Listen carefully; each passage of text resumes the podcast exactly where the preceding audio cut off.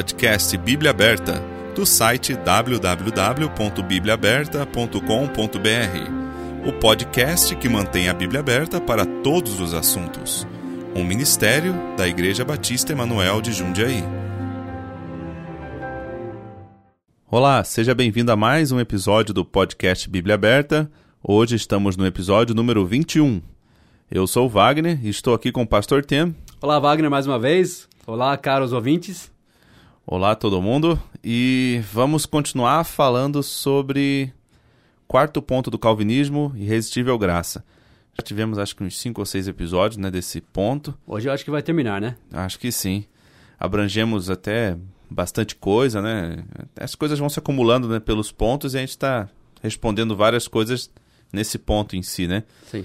E na última semana nós falamos um pouco sobre o, os judeus, né, que foram endurecidos o, o, coração deles, né? Isso. E ficamos de explicar nesse episódio o, o porquê, né, que que esse que o coração deles foi endurecido. E acredito que a gente pode partir já desse ponto, né? Isso. Nós falamos semana passada, Wagner, que teve um grupo de judeus na época de Jesus que foram endurecidos. Uhum. Mas vimos também que foi como Faraó, né? Deus endureceu o coração de Faraó Uhum. mas não antes de Faraó endurecer seu próprio coração, Sim. pela livre e espontânea vontade dele. E a mesma coisa aconteceu com esse, essas pessoas. Como que Deus endureceu o coração de Faraó? Ele forçou Faraó a enfrentar um assunto que Faraó não queria enfrentar. Ele foi levando o Faraó até o ponto que ele teve que conhecer que Deus era o único Deus. Sim. E mesma coisa com esse povo de Israel. Eles estavam com os corações endurecidos já, já tinham rejeitado a palavra de Deus, estavam vivendo para a glória dos homens, estavam confiando na sua autojustiça, nem achavam que precisavam um Salvador. Então Deus teve que os confrontar com isso. E chegou a um ponto que ele realmente eles foram endurecidos cada vez mais. Sim. Na época nós vimos vários versículos da semana passada. Só que nós terminamos por dizer que até esse endurecimento mostra a misericórdia de Deus, porque ele tinha que enfrentar essas pessoas, ele tinha que levar essas pessoas até um ponto que eles não tinham mais saída.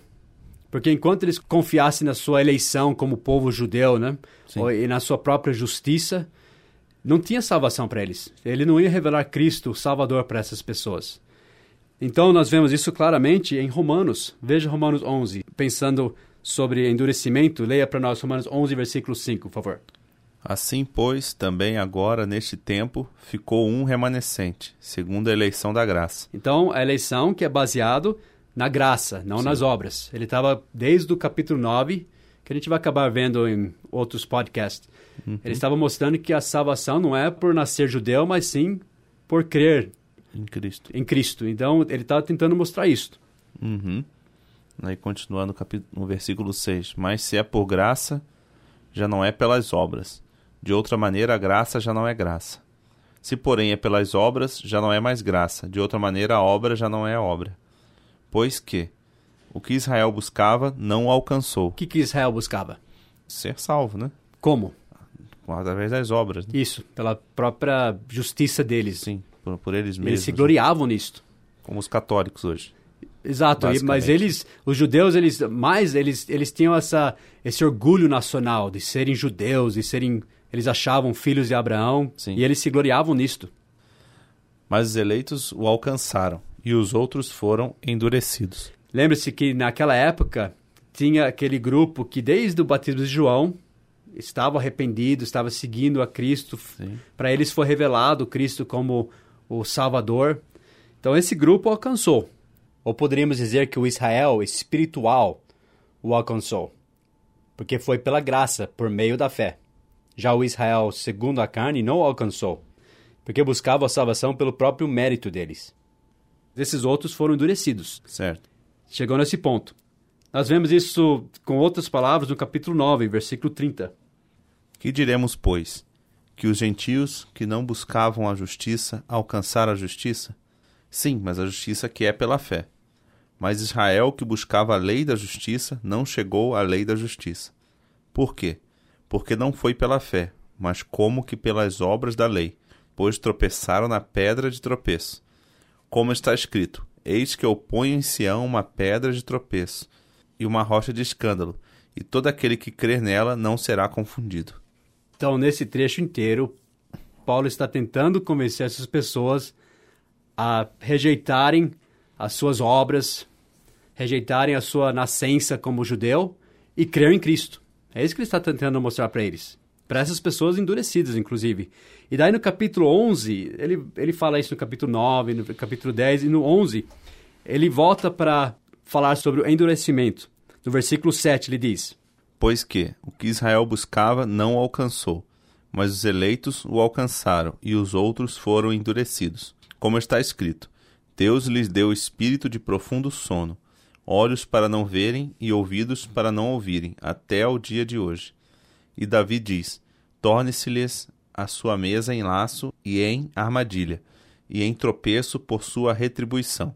Escureçam-se-lhes os olhos para não verem, encurvem-se-lhes continuamente as costas. Então o calvinista ele vai querer dizer que Deus, em seus planos desde a eternidade, escolheu arbitrariamente cegar essas pessoas porque ele não quer que sejam salvas. Mas, mas, aí força demais, aí não faz sentido, porque aí até hoje nenhum judeu vai ser salvo, então, porque estão todos cegos. Então, e, e, essas pessoas, Deus simplesmente, eu não quero salvar essas pessoas, eu vou dar olhos cegos para eles. Eu vou. Continua lendo esse trecho para você ver. Escureçam-lhes os olhos para não verem, e encurvem-se-lhes continuamente as costas. Digo, pois, porventura tropeçaram para que caíssem? De modo nenhum, mas pela sua queda veio a salvação aos gentios, para os incitar à emulação. Ok, então já temos uma, uma indicação, uma dica aqui. Ele disse que, por causa dessas pessoas serem endurecidas, permitiu que a salvação espalhasse pelo mundo todo. Os judeus, então, que estavam confiando na sua autojustiça, foram endurecidos. E daí que aconteceu? Ok, o evangelho vai para os gentios. Sim. Foi isso que nós vimos em Atos, por exemplo. Ele chegava para esses judeus, falou, ok, vocês rejeitam, agora vai para os gentios. E outra, tinha que chegar até o ponto deles crucificarem Cristo. Então, essas pessoas que não tinham coração para aceitar uh, o Messias, o Salvador, Deus forçou eles realmente a fazerem o que o coração deles já tinha, tinha lá a maldade, né? Pecado, orgulho, hipocrisia. Então, eu não ia deixar, como a gente falou semana passada, chegar o momento que eles, por dó, no final, falar, ah, deixa Jesus ir embora. Não, ele ia, como ele fez com o faraó, ok? Você rejeita, você, agora eu vou te levar até esse ponto, até o extremo da sua maldade, para você ver quem é Deus. E ele fez a mesma coisa com os judeus. Para quê? Para que a salvação espalhasse pelo mundo, chegasse aos gentios, para os incitar à emulação. Incitar quem? Esses judeus endurecidos. Continua. E se a sua queda é a riqueza do mundo, e a sua diminuição a riqueza dos gentios, quanto mais a sua plenitude. Porque convosco falo, gentios, que enquanto for apóstolo dos gentios, exalto o meu ministério, para ver se de alguma maneira posso incitar a emulação os da minha carne e salvar alguns deles. Isso não tem nada a ver com a doutrina calvinista. Paulo dizendo que esses judeus endurecidos, e tem razão, porque eles foram endurecidos, já estava profetizado uhum. e, e tem a ver com a própria atitude deles para com a palavra de Deus naquela época. Mas até esse endurecimento foi para que a salvação se espalhasse pelo mundo. Sim. E também Paulo usava isso para tentar incitar eles à emulação. Em inglês diz para incitar eles à inveja. Uh, ele queria exaltar o ministério dele aos gentios para que eles falassem: olha o que você está perdendo, está vendo? Por causa da sua dureza de coração, vocês crucificaram o Messias, como ele disse em Atos capítulo 2. Vós crucificastes o Messias, eles, eles ficaram horrorizados. Chegou até esse ponto a, a maldade deles. Deus forçou eles até esse ponto, digamos assim, porque eles já estavam com o coração mal. E eles falaram: Que faremos, irmãos? Eles perceberam que foi terrível, eles tinham crucificado o Messias. E com isso ele, ele conseguiu mostrar a salvação que é pela fé e não Sim. pelas obras. Então, até esse endurecimento é pela misericórdia de Deus. Eles tinham que chegar a esse ponto para ver a maldade deles mesmo. Eles crucificaram o Messias. E fazendo isso, ele tentava incitar eles à inveja, no sentido de tentar imitar: olha os gentios, olha o que eles têm, olha as bênçãos que eles têm que vocês não têm, que vocês perderam até no fim desse capítulo.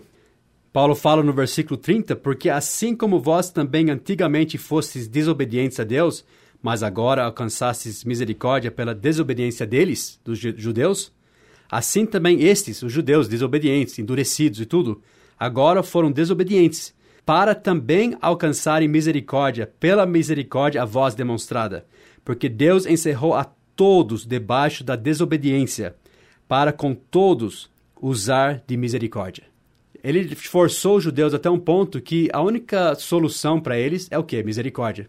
E Paulo queria mostrar isso para eles. Isso não tem nada a ver com os calvinistas, que Deus não quer salvar eles. Ao contrário, foi a única forma de, de, Deus poder salvá-los.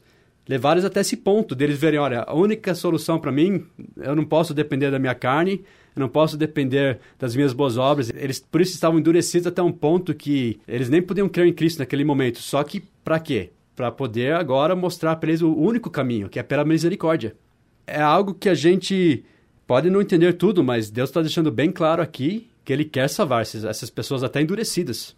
Então Deus teve que humilhá-los para poder mostrar misericórdia para eles, para chegar a esse ponto que eles buscassem a graça dele. A Bíblia diz que Deus resiste aos, aos soberbos. soberbos, mas dá graça aos, aos humildes. Aos humildes. Então uh, é assim: perto está o Senhor daqueles que têm coração quebrantado, diz o salmista, e salva os contritos de espírito. Os judeus tinham que chegar a esse ponto. A única solução para eles é chegar a esse ponto, porque eles eles se gloriavam nas suas obras, achavam que eles eram o povo escolhido de Deus, que já eram já estavam no reino, mas não era assim. Na verdade, todos para serem salvos têm que chegar nesse ponto. Né? Exato. Infelizmente, alguns Deus tem que endurecer antes de chegar nesse ponto. Então, nós sabemos que Paulo sabia que eles poderiam ser salvos porque ele tinha interesse na salvação deles. Ele orava pela salvação deles. Veja em Romanos 9, 1 a 3, o começo de todo esse trecho. Em Cristo digo a verdade, não minto, dando-me testemunho a minha consciência no Espírito Santo, que tenho grande tristeza e contínua dor no meu coração, porque eu mesmo poderia desejar ser anátema de Cristo, por amor de meus irmãos, que são meus parentes segundo a carne. Olha o amor que ele tinha. Eu te garanto uma coisa: o amor de Deus é maior do que a de Paulo. Com certeza. Ele fala também em Romanos 10, nesse mesmo trecho. Irmãos, o bom desejo do meu coração e a oração a Deus por Israel é para a sua salvação, pois lhes dou testemunho de que têm zelo de Deus, mas não com entendimento, porquanto não conhecendo a justiça de Deus e procurando estabelecer a sua própria justiça, não se sujeitaram à justiça de Deus, porque o fim da lei é Cristo, para a justiça de todo aquele que crê. Romanos 10, 1 a 4. Mais uma vez, nós vemos o amor de Paulo até ao ponto dele desejar que ele fosse anátema para que eles pudessem ser salvos. Isso é bem diferente da atitude de calvinistas, que dizem, não, eles não são eleitos. Paulo falou, eu iria para o inferno se eu pudesse ver eles salvos. E, e, mais uma vez eu falo, o amor de Paulo não é maior do que o amor de Deus. Com certeza não. Ainda nesse ponto né, que nós estamos de falar sobre coração endurecido, aqui tem também um, um e-mail que uma ouvinte enviou, há um tempo atrás. A gente já respondeu até algumas, que... algumas questões né, que ela mandou e ficou uma em aberto, que é o versículo de Atos 13, 46 a 48, né? Que ela mandou aqui pra gente e pediu, até grifou algumas partes. O versículo está em Atos 13, 46 a 48. Mas Paulo e Barnabé, usando de ousadia, disseram: Era mister que a vós se vos pregasse primeiro a palavra de Deus. Mas visto que a rejeitais, e não vos julgais dignos da vida eterna, eis que nos voltamos para os gentios, porque o Senhor assim nolo mandou. Eu te pus para a luz dos gentios, a fim de que sejas para a salvação até os confins da terra. E os gentios, ouvindo isto, alegraram-se e glorificavam a palavra do Senhor. E creram todos quantos estavam ordenados para a vida eterna. Aí, o que ela grifou, né, foi essa parte do ordenados para a vida eterna. E lá em cima também no, também fala sobre vida eterna lá no, no início do versículo, né, que eu li do 46. E a dúvida estava nisso, ordenados para a vida eterna. Ela ficou com dúvidas sobre uma eleição. Foram ordenados para a vida eterna e por conta disso eles foram salvos, no sentido de que foram eleitos para ser salvos, né? E, e daí creram, eles, né? É. Porque eles Uh, primeiro, Deus deu a fé para eles. É, primeiro que isso vai contra daquilo que a gente já falou nesses 21 episódios, né? Exato. Mas de qualquer jeito, seria bom explicar para vá que alguém né, tenta jogar uma doutrina para a pessoa e ela não vai conseguir rebater isso aí, né? Isso, obviamente, quando você depara com versículos assim, você tem que dizer, olha, eu, alguma coisa não estou entendendo aqui. Não, não vai desfazer tudo que a Bíblia diz. Que, que Deus quer que todos se salvem, que, que todos venham ao conhecimento da verdade.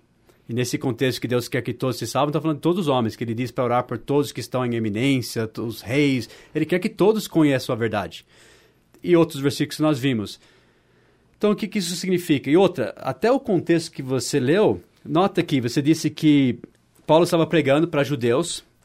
É interessante esse trecho em Atos 13, que Paulo disse que se eles não tomassem cuidado, eles iriam se encaixar nessa profecia de Isaías 6. Porque veja no versículo 38: Seja-vos, pois, notório, homens e irmãos, que por este se vos anuncia a remissão dos pecados, e de tudo que pela lei de Moisés não pudestes ser justificados, por ele é justificado todo aquele que crê. Daí disse: Vede, pois, que não venha sobre vós o que está dito nos profetas. Vede, ó desprezadores, e espantai-vos, e desaparecei, porque opera uma obra em vossos dias, hora tal que não crereis se alguém vô-la contar. E saídos os judeus da sinagoga, os gentios rogaram que no sábado seguinte lhes fossem ditas as mesmas coisas. Os gentios estavam interessados em saber. E Paulo estava dizendo para os judeus: cuidado que não caia sobre vocês essa profecia. Que vocês não vão poder nem ver algo maravilhoso aqui, se vocês continuarem com esse coração aí, endurecido. Sim. Daí diz no versículo 43: E despedida a sinagoga, muitos dos judeus e dos prosélitos religiosos seguiram Paulo e Barnabé, os quais, falando-lhes, os exortavam que permanecessem na graça de Deus. E no sábado seguinte ajuntou-se quase toda a cidade para ouvir a palavra de Deus. E para que também que Paulo iria ficar pregando para quem não é eleito? Então, ele tinha o Espírito Santo, muito provavelmente o Espírito Santo iria falar para ele quem que é eleito e quem não é, né? Só se for porque Paulo veio antes de Calvino, então ele não era calvinista na época. Pode ser, né? Acho que Acho sim. que é né? isso. Acho que deve ser isso. uh, se ele tivesse Calvino, ele saberia que não É. deveria não só pregar para eles, mas ele tentava persuadi-los a fé e mostrar para eles na, na lei, no- nos profetas, em tudo, né, que eles precisavam crer em Cristo, não confiar nas obras deles. E a Bíblia diz no versículo 45 que muitos vieram ouvir Paulo pregar, então os judeus, vendo a multidão, encheram-se de inveja e blasfemando contradiziam o que Paulo falava. Um ótimo grupo para ser endurecido, né? Uhum. Não era questão deles não conhecerem a verdade ou não conseguirem. Eles estavam com inveja de Paulo e da mensagem dele. Mas Paulo e Barnabé, usando de ousadia, disseram: Era mister que a vós se pregasse primeiro a palavra de Deus. Daí ele disse: Mas visto que a rejeitais e não vos julgais dignos da vida eterna, eis que nos voltamos para os gentios. Foi oferecido a salvação para eles. Eles rejeitaram. Não foi que Deus não deixou eles crerem. Foi vocês não se julgam dignos? Então a gente vai para os gentios. E também não faz sentido se ele quisesse ter um povo como ele quis ter os judeus, depois ele iria endurecer o coração deles para eles não aceitar. Porque eles Sendo que sempre é ofereciam, eles ofereciam primeiro a salvação para quem? Para os judeus. Sim. Não Sempre foi assim. para eleitos, para os judeus, para o povo judeu. E depois ia para os gentios, era sempre assim. Por quê? Ele, porque Deus queria que os judeus ouvissem e fossem salvos. Então, que, daí ele, ele voltou para os gentios com a mensagem. Daí disse: Os gentios, ouvindo isto, alegraram-se e glorificavam a palavra do Senhor. Então, eles já estavam com outra atitude. A gente vê os, esses judeus com inveja, Uhum. Blasfemando, contradizendo Paulo. E agora esses gentios têm outro coração. Eles estão se alegrando e glorificando a palavra do Senhor. Daí diz: E creram todos quantos estavam ordenados para a vida eterna. Eu vi um site calvinista algum tempo atrás. Eu até escrevi para eles e ele foi honesto ao ponto de mudar o que estava escrito no site dele, porque ele colocou assim: E todos quantos estavam ordenados a crerem. E eu falei: a Bíblia não diz isso. A Bíblia diz ordenados para a vida eterna. É diferente. O que, que isso quer dizer? Bom, sem dúvida, o palavreado é um pouquinho estranho aqui. Só que eu procurei a fundo a palavra ordenados. O que isso significa? Ordenados para a vida eterna. Quer dizer que Deus, eu te ordeno para a vida eterna. É isso que está dizendo? É isso que eu acho que eles acham que está dizendo. Ou acham que é um decreto eterno. Mas eu procurei a palavra, que a palavra é taço. Paulo de Tarso? Tarso. Ah, tá. Bom, para lembrar a palavra, né? Taço. É a palavra ordenados. Então, demos uma busca simples, né? No, no léxico hebraico e aramaico de strong, e grego, né? De strong. Diz que taço é a forma prolongada de um verbo primário. que mais tarde aparece apenas em determinados tempos. Significa, um, colocar em ordem, situar. Nesses subpontos, colocar em uma determinada ordem, organizar, designar um lugar, apontar, designar algo para alguém, apontar, arrumar, designar por responsabilidade, autoridade própria, apontar mutualmente, concordar sobre alguma coisa. Então, o que eu gosto de fazer, sabe, nosso Englishman's Concordance, Sim. onde você pode clicar na palavra e ver como essa palavra foi traduzida em outros lugares na Bíblia. Uhum. E veja esses versículos onde foi usada a palavra taço. Veja, por exemplo, Atos 15, versículo 2. Tendo tido Paulo e Barnabé não pequena discussão e contenda contra eles, resolveu-se que Paulo e Barnabé e alguns dentre eles subissem a Jerusalém aos apóstolos e aos anciãos sobre aquela questão. Como foi traduzida a palavra taço nesse versículo? Resolveu-se. Isso. Eles resolveram alguma coisa. Ok, vamos fazer tal coisa. Vamos mandar Paulo e Barnabé. A palavra taço. Eles foram ordenados. Eles, eles ah, colocaram em ordem. Sim. Chegaram a uma conclusão. Isso. assim. Exato. Veja Atos 28 e 23. E havendo-lhe eles assinalado um dia, muitos foram ter com ele a pousada, aos quais declarava com bom testemunho o reino de Deus, e procurava persuadi-los à fé em Jesus, tanto pela lei de Moisés como pelos profetas, desde a manhã até a tarde. Então, ah, esse versículo é interessante que mostra que Paulo tentava, como eu falei, persuadi-los à fé. Sim. Como você vai persuadir alguém que os calvinistas chamam de que não é eleito?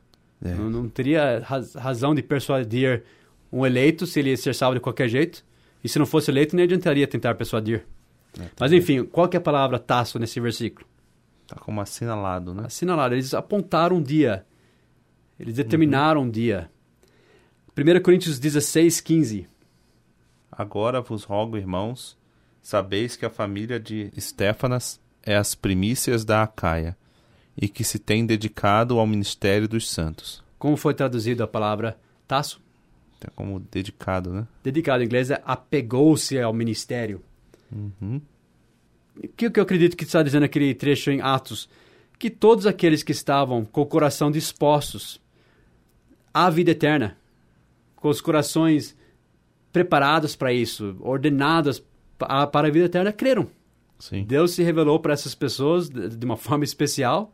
Os judeus que estavam lá com inveja, blasfemando, ficaram no escuro mesmo. E essas pessoas preparadas, ordenadas para a vida eterna, creram. Como em todos os outros lugares da Bíblia fala sobre isso. Porque sempre mostra que Deus quer que todos se salvem. Esse, esse é o desejo de Deus. Aproveitando também, já que nós estamos tentando né, terminar esse ponto, estamos pegando as perguntas que ficaram para trás, né? Sim. Tem também uma pessoa que perguntou sobre Lídia, né? Que os olhos dela foram abertos, né? Para crer no, no Evangelho, né? Para quem em Cristo. E como que a gente explicaria isso analisando nessa parte aos olhos Do contexto. do contexto, né? A melhor coisa seria a gente ir para esse trecho e ver exatamente o que está dizendo aqui. Sim. Atos 16, né, 13 e 14. E no dia de sábado saímos fora das portas, para a beira do rio, onde se costumava fazer oração. E assentando-nos, falamos às mulheres que ali se ajuntaram. E uma certa mulher, chamada Lídia, vendedora de púrpura, da cidade de Tiatira, e que servia a Deus, nos ouvia. E o Senhor lhe abriu o coração para que estivesse atenta ao que Paulo dizia. Nós vemos claramente que Lídia, o Senhor abriu o coração dela para que estivesse atenta, que recebesse o que Paulo dizia. É, como nós, como o Espírito Santo fala conosco. Ali diz que ela já servia a Deus, né? Exato. Então, tá vendo? É meio simples. É a mesma coisa que eles estavam ordenados à vida eterna. Sim. Eles estavam preparados para isso, eles estavam ouvindo com alegria o que Paulo estava dizendo. Então, lembre-se, Deus tem que revelar a verdade para alguém. Alguém é salvo quando o Espírito Santo age naquela vida, revela Cristo. Ninguém, ah, você é salvo hoje. Não, nós dependemos do Espírito Santo. Nós já falamos disso. A gente tem que tomar cuidado aqui ao ao combater erro, de, de não achar também, ah, acho que você é salvo hoje. Nós dependemos do Espírito Santo. Ele que abre os olhos.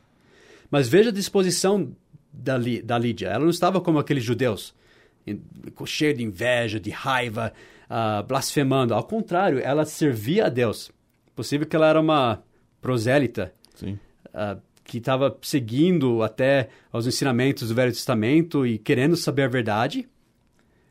Ela o que também ela estava fazendo? Ouvindo. Nos ouvia. Isso indica que ela estava prestando atenção, ela estava com os ouvidos abertos à, à mensagem deles. E, consequentemente, o que aconteceu? O Senhor lhe abriu o coração. Isso não quer dizer que Deus forçou, mas abriu o coração. Uh, esse abrir os corações foi uma iluminação para ela poder responder, para ela poder crer Sim. na mensagem. Então, mas isso não quer dizer forçar. Mesma coisa, um outro lugar que fala sobre abrir o coração, nem está falando de, de perdidos. Está falando de. Eram dois crentes, lembra os dois discípulos no caminho de, de Emaús? Uhum. Eles estavam andando, né, isso é em Lucas 24, e Jesus disse no versículo 25, se você quiser ler. E ele lhes disse: Nécios, itados de coração para crer tudo o que os profetas disseram. Porventura não convinha que o Cristo padecesse estas coisas e entrasse na sua glória? E começando por Moisés e por todos os profetas, explicava-lhes o que dele se achava em todas as Escrituras. E chegaram à aldeia para onde iam, e ele fez como que ia para mais longe. E eles o constrangeram, dizendo: Fica conosco, porque já é tarde, e já declinou o dia, e entrou para ficar com eles. E aconteceu que, estando com eles à mesa, tomando o pão, o abençoou e partiu-o e lhe o deu. E abriram-se-lhes então os olhos, e o conheceram, e ele desapareceu-lhes. Abriram-se-lhes então os olhos. Eram discípulos já de Cristo. Sim. Mas Deus abriu os olhos deles para eles verem essa verdade, para reconhecerem Cristo. Sim. E nem está falando nesse contexto de salvação. Mas Deus faz isso, Ele que abre os nossos olhos. Inclusive, nós até oramos, como o salmista, em Salmo 119, abre tu os meus olhos para que veja as maravilhas da tua lei. Nós oramos isso, Senhor, abre os meus olhos. Mas isso não quer dizer que Deus vai forçar você a obedecer, Ele vai iluminar. Para que você possa responder, para que você possa crer. A gente precisa da Sim. iluminação do Senhor. Mas em nenhum lugar onde diz que Ele abriu os olhos da Lídia para que ela pudesse ver, a gente pode chegar e concluir, então ele não quer abrir dos outros. Não, mas ela estava ouvindo, ela estava servindo já a Deus, querendo saber a verdade.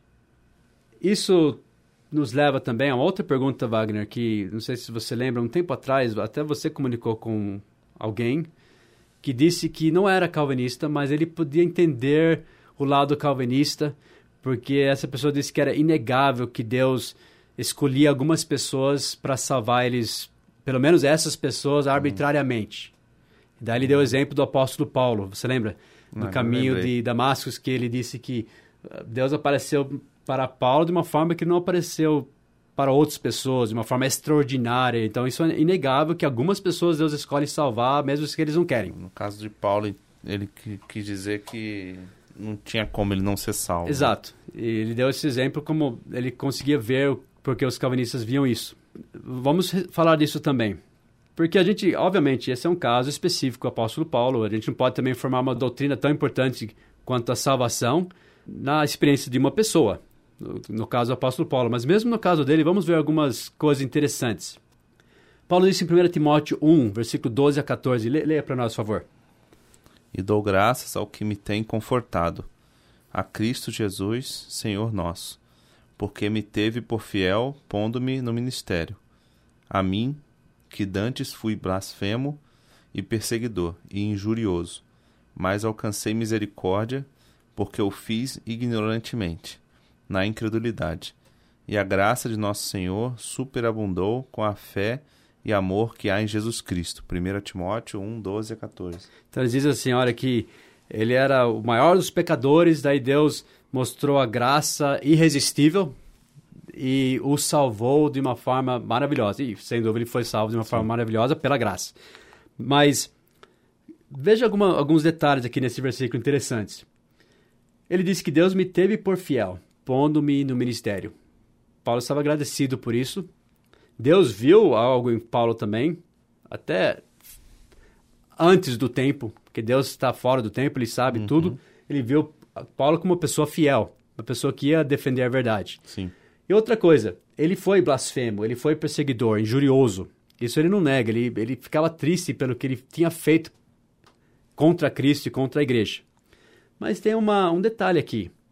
Eu não acredito que Paulo foi igual aos outros fariseus na época dele, que conscientemente viram a luz, sabiam que ele era o Messias, mas endureceram o coração contra isso. Ao contrário, ele diz: porque eu fiz ignorantemente. ignorantemente. Tem uma cláusula aí. Ele, Deus mostrou misericórdia para ele, mas isso me lembra um pouco até quando Jesus falou na cruz: Pai, perdoe-lhes porque não sabem o que fazem. Era uma coisa tão vil, tão terrível crucificar Deus, né? E, e, Jesus sabia que naquele momento eles não estavam sabendo a, a gravidade, Sim. a grandeza do que eles estavam fazendo.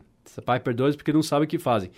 E Paulo, ele perseguia a igreja, mas eu não acredito que ele era um daqueles que tinha endurecido o coração contra a verdade, sabendo a verdade, como muitos fizeram. Paulo, ele, ele fez muitas coisas, ele mesmo confessou na ignorância, pelo zelo especial que ele tinha pela tradição dos pais. Ele não estava agindo como outros por, vanglória ou por ganância, inveja, hipócrita. Ele realmente acreditava que ele estava sendo zeloso para com a palavra de Deus. Mas pecou. Ele não nega que foi um blasfemo, perseguidor e tudo mais. Mas ele foi diferente de que outros que Jesus disse que viram, mas rejeitaram, como os fariseus. Ele falou: Se fosseis cegos, não teríeis pecado. Mas como agora dizeis, vemos, por isso o vosso pecado permanece. Eles estavam vendo o Messias na frente deles, fazendo uhum. grandes milagres, cumprindo as, as profecias. Eles estavam com os corações duros contra Deus, por causa dos seus pecados. Não era bem o caso de, de Paulo. Mesmo perseguindo a igreja, né, em, seu, em seu zelo. Sim. E mesmo assim, acredito que Paulo poderia não ter seguido a Cristo, mesmo depois daquele caminho ali. Então, então também. Tem essa opção. Uh, não foi uma chamada irresistível. Nenhum lugar indica que foi Paulo tinha que, que obedecer. Ninguém. Imediatamente ele disse: Senhor, que queres que eu faça? Ele se ninguém submeteu. Nunca foi chamado irresistivelmente. Exato, não, ninguém. Isso eles, eles colocam no trecho, mas o trecho não diz isso. Deus chama alguns de uma forma essa especial, é difícil a gente declarar assim. Porque Paulo teve mais luz, por exemplo, que os judeus que estavam lá, que viram Jesus que viram os milagres, que ouviram as suas palavras, ou até os outros apóstolos, como Pedro, que Jesus falou: Vem. Paulo teve mais luz que isso? Eu não, eu não acredito. Ele viu frente a frente né, Jesus chamando. Sim, e outros viram Jesus cumprindo todas as profecias, fazendo grandes milagres, ressuscitando mortos, mas rejeitaram. Foi Natanael que viu que Jesus falou sobre a árvore, tudo que viu ele lá, não foi? Exato, e, e, muito, e outros que rejeitaram naquela época. Então, a gente não sabe até que ponto Deus está trabalhando no coração de alguém. Uhum. Nós não sabemos a condição do coração da pessoa. Até quando Paulo foi convertido, Jesus disse a Paulo: Duro é para ti recalcitrar contra os aguilhões. Então, indica que Paulo estava sob convicção. Sim. Então, é difícil a gente falar: olha, ele teve uma, uma revelação extraordinária que é. outros não têm. Ou... Nós já ouvimos histórias, por exemplo, de índios no mato que seguiram a luz que Deus deu para eles. E o que, que Deus fez? Deu mais luz. Tem histórias assim de pessoas uhum. que uh, seguiram a luz que Deus deu na criação, né, no, no coração deles, na, na consciência deles. Daí o que, que Deus fez? Ele mandou alguém para levar o evangelho. E se nós fôssemos pensar assim que, olha, Paulo teve uma revelação especial que outros não têm. Então, onde fica o grande mandamento? Ide por todo o mundo, pregai o evangelho, algumas pessoas especiais que vão revelar. Não, a toda criatura. Deus quer salvar Sim. todos. Aliás, Deus colocou Paulo no ministério justamente para fazer o quê? Levar o evangelho para todo mundo. Sim. Para os gentios. Então, a, até essa conversão de Paulo foi pensando em todo mundo, todos os gentios. Um outro trecho que fala sobre Paulo é em Atos 9, 15 e 16. Vai, porque este é para mim um vaso escolhido, para levar o meu nome diante dos gentios, e dos reis e dos filhos de Israel. E eu lhe mostrarei quanto deve padecer pelo meu nome. Ah, tá vendo? Um vaso escolhido. Obviamente, Deus conheceu Paulo até fora do, do tempo. Deus uhum. está fora do tempo. Ele, nós somos eleitos, a Bíblia diz, segundo a pré-ciência de Deus. Ele já tem um relacionamento com pessoas que nem são salvas ainda porque ele está fora do tempo. Ele conhece essas pessoas antes deles serem salvos. Mas essas pessoas vão ser salvos, obviamente. E ele era um instrumento escolhido para fazer o quê? Levar o nome diante dos gentios. Isso, ele escolheu ele para essa função especial de levar esse evangelho, essa missão dele. Outro versículo que fala sobre Paulo é Gálatas 1, 15 e 16. Mas quando aprouve a Deus, que desde o ventre da minha mãe me separou e me chamou pela sua graça revelar seu filho em mim, para que o pregasse entre os gentios, não consultei a carne nem o sangue. Então, desde o ventre da minha mãe, ele é um escolhido, e outros, desde o ventre da mãe, Deus odeia e quer mandar para o inferno. É isso que eles vão dizer. Não. Faça uma pergunta, Wagner. Deus não cria cada ser humano com um propósito? Sim. Ele não tem. Todos não foram criados na imagem e semelhança de Deus? É a vontade que todos fossem salvos, né? Sim, e, e Deus tem um propósito, eu acredito, para a vida de todas as pessoas. Isso não quer dizer que pessoas cumprem o propósito que Deus tem para eles. Muitos não cumprem. Um exemplo claro disso, um exemplo óbvio, é Satanás. Deus criou ele com um grande propósito inicial. Uhum. Ele era um arcanjo, ele louvava a Deus, glorificava a Deus. Sem dúvida, esse era o propósito original de Satanás. E daí vai, pessoas, Deus tem um propósito para a vida de pessoas. Deus sabia, obviamente, também que Paulo iria ser salvo e Deus já falou, ele vai levar a mensagem para os gentios. Ele é a pessoa especial para isso, a pessoa certa para isso. E essa chamada, como ele mostra aqui, ele disse, e me chamou pela sua graça. Era uma chamada que decorreu da graça de Deus, mas não diz que foi irresistível. É. Paulo reconheceu o plano de Deus em salvá-lo, mesmo antes dele nascer, para que ele pudesse cumprir o ministério que Deus tinha em mente para ele. Mas isso foi bem diferente de muitos dos próprios conterrâneos de Paulo, que lembra esses fariseus e doutores que rejeitaram o conselho de Deus contra si mesmos. Deus tinha um plano para eles também, mas eles rejeitaram. E outra, Paulo não ficou passivamente lá falando, olha, eu fui escolhido para isso e Deus, isso vai ser realizado na minha vida, quer queira ou não. Ele trabalhou duro para cumprir esse propósito que Deus tinha na vida dele. Com certeza. Então, essas coisas não provam calvinismo. Eh, São coisas, são fatos bíblicos, são fatos espirituais, que para todos nós, mas não é para você pegar isso e formar uma doutrina que Deus quer condenar pessoas, ele não quer dar luz para essas pessoas. Deus escolhe a quem irá se revelar? Sim. Deus resiste aos soberbos, mas dá graça aos Humildes. humildes. Então, sim, ele escolhe se revelar para aqueles que estão querendo ouvir a voz dele. E outros que vão ficando mais e mais endurecidos, às vezes Deus tem que endurecer ainda mais, até chegar ao ponto, infelizmente, alguns, para condenação mesmo. E outros, pela graça de Deus, ainda ouvem né, um, te- um determinado tempo na vida deles, mas por isso nós oramos e trabalhamos e damos o evangelho. Outra pessoa que recebeu uma chamada especial de Deus, Jeremias. É. Jeremias 1, 5 e 6. Antes que te formasse no ventre te conheci, e antes que saísses da madre te santifiquei. As nações te dei por profeta. Então disse eu: Ah, Senhor Deus, eis que não sei falar, porque ainda sou um menino. Jeremias 1, 5 e 6. Então Deus escolheu Jeremias antes dele nascer para um serviço, um serviço especial. Obviamente Deus o pré-conheceu, pela sua presciência, ele sabia como Jeremias ia ser e como ele ia aceitar ou não, porque Deus está fora do tempo, mas mesmo assim era uma chamada que tinha que ser obedecida. Sim. Até no começo, nós não vemos Jeremias falando assim, ó, eu fui chamado, não tem jeito. Ele, ele até tentou negociar, falar, mas Senhor, eu sou apenas um menino. Ah, mas Deus falou, não, eu quero que você faça isso, eu quero- eu escolhi você para isso. E ele teve que cumprir o propósito de Deus para a vida dele. Como você tem um propósito para a sua vida que você tem que cumprir, e eu tenho um propósito, e todos os homens teriam um propósito, mas tem que cumprir esse propósito. Por isso que a Bíblia diz que muitos são chamados, poucos mas escolhidos. poucos escolhidos. Por que poucos escolhidos? Porque nem todos obedecem o chamado. Exato, eles rejeitam. No caso ah, dessas parábolas que Jesus contou, todos foram chamados para o banquete, mas não queriam vir. E uma pessoa que veio, ele não queria se submeter A Deus, né? a Deus e vestir as vestes que o noivo deu, e ele queria depender da própria justiça dele. Então ele não era escolhido, mas ele era chamado. Uhum. Então essas coisas não, não provam nada. Ah, que, olha, tá vendo? Porque foi assim com Paulo, significa que Deus quer mandar pessoas para o inferno e sem chance de serem salvas? Ao contrário, Deus quer que todos venham ao conhecimento da verdade. Esse é o coração de Deus. Sim. Como Paulo queria que os judeus fossem salvos, Deus também quer que eles sejam salvos. E nós devemos levar o evangelho a toda criatura. Então, a graça de Deus, a graça, nós bem dizer, terminamos, né, da graça irresistível de Deus. Uhum. Não é irresistível, mas é uma graça maravilhosa.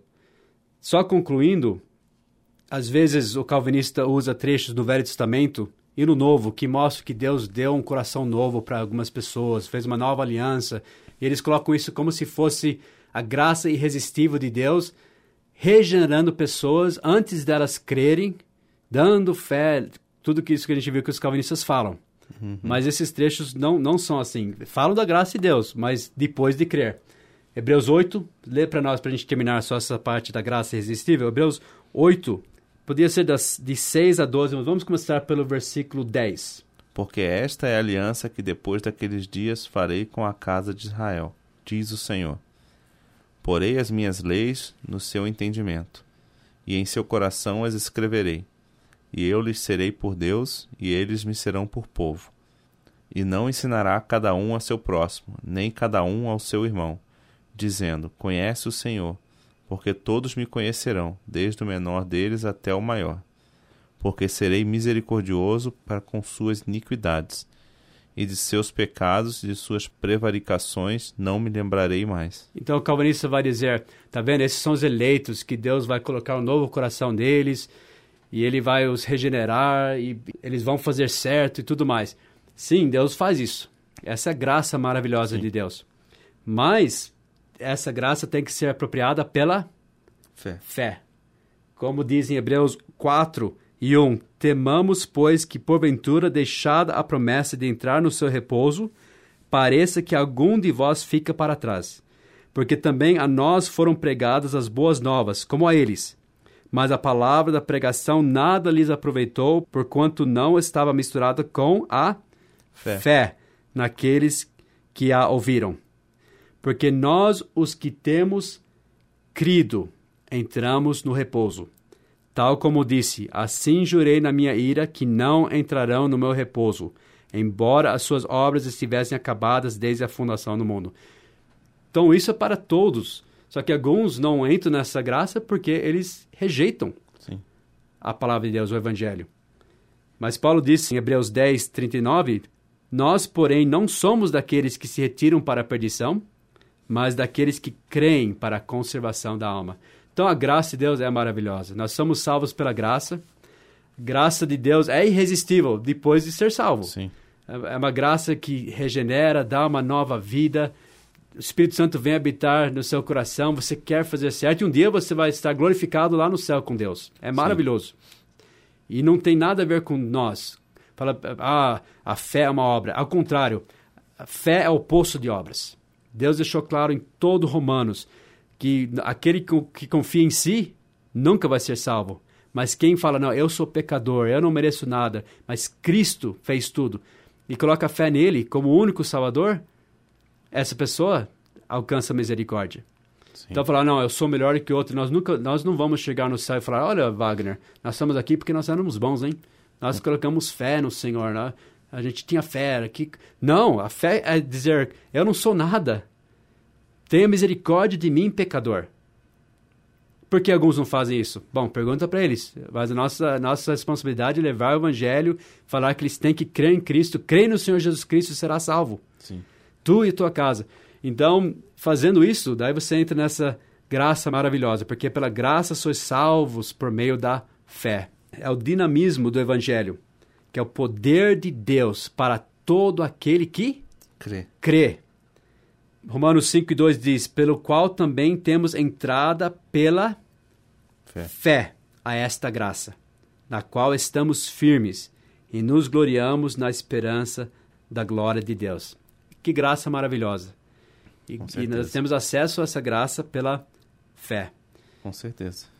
Bom, hoje passamos um pouquinho do horário, eu acho. Mas terminamos o ponto. Finalmente, né? então, terminamos o quarto ponto, irresistível graça, né? Entendemos, acredito que bem, né? O que significa isso. Tem até aquela analogia com... Já viu aqueles salgadinhos e uma chips escrito atrás? Irresistível comer um... Impossível comer um só, né? E ele acaba é- sendo irresistível, né? Não quer dizer que você é forçado a comer, mas é tão bom que você acaba Amém. fazendo aquilo. Né? Para nós que É somos uma coisa salvos, irresistível graça, ó, né? nós falamos, Deus me salvou de uma forma maravilhosa. E, obviamente, até a gente fala, eu eu estava fugindo de Deus e Deus veio atrás de mim, ele me buscou pela sua graça. E é verdade. Uhum. É verdade, isso, isso é real. E nós que somos salvos falamos, foi irresistível. E, e é irresistível. É. Mas infelizmente alguns rejeitam. Mas não alguns resistem, que né? eles dizem, Não, não é como eles dizem. Exato. É maravilhoso Se formos parar para pensar, a graça de todo Deus. o plano de Deus né, é irresistível. E nós não temos nada do que se gloriar. Não. Não é, ora, eu, eu fui bom, por isso que eu aceitei essa graça. Ao contrário, eu sou mi- mísero pecador, é puramente pela graça. Sim. Só que não como os calvinistas estão falando.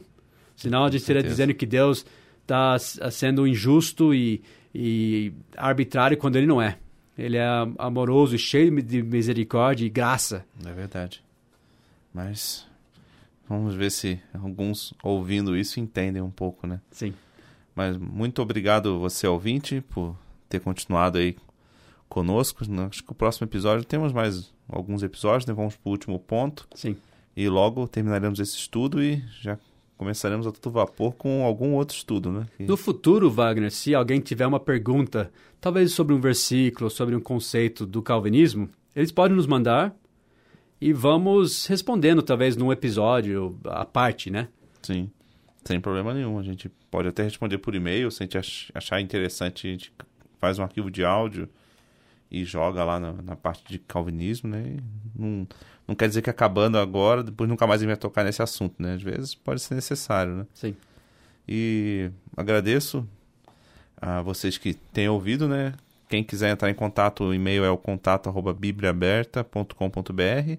Siga também no, no, no feed, né? O feed o, no iTunes, se você quiser receber esses episódios no seu dispositivo né, eletrônico para isso.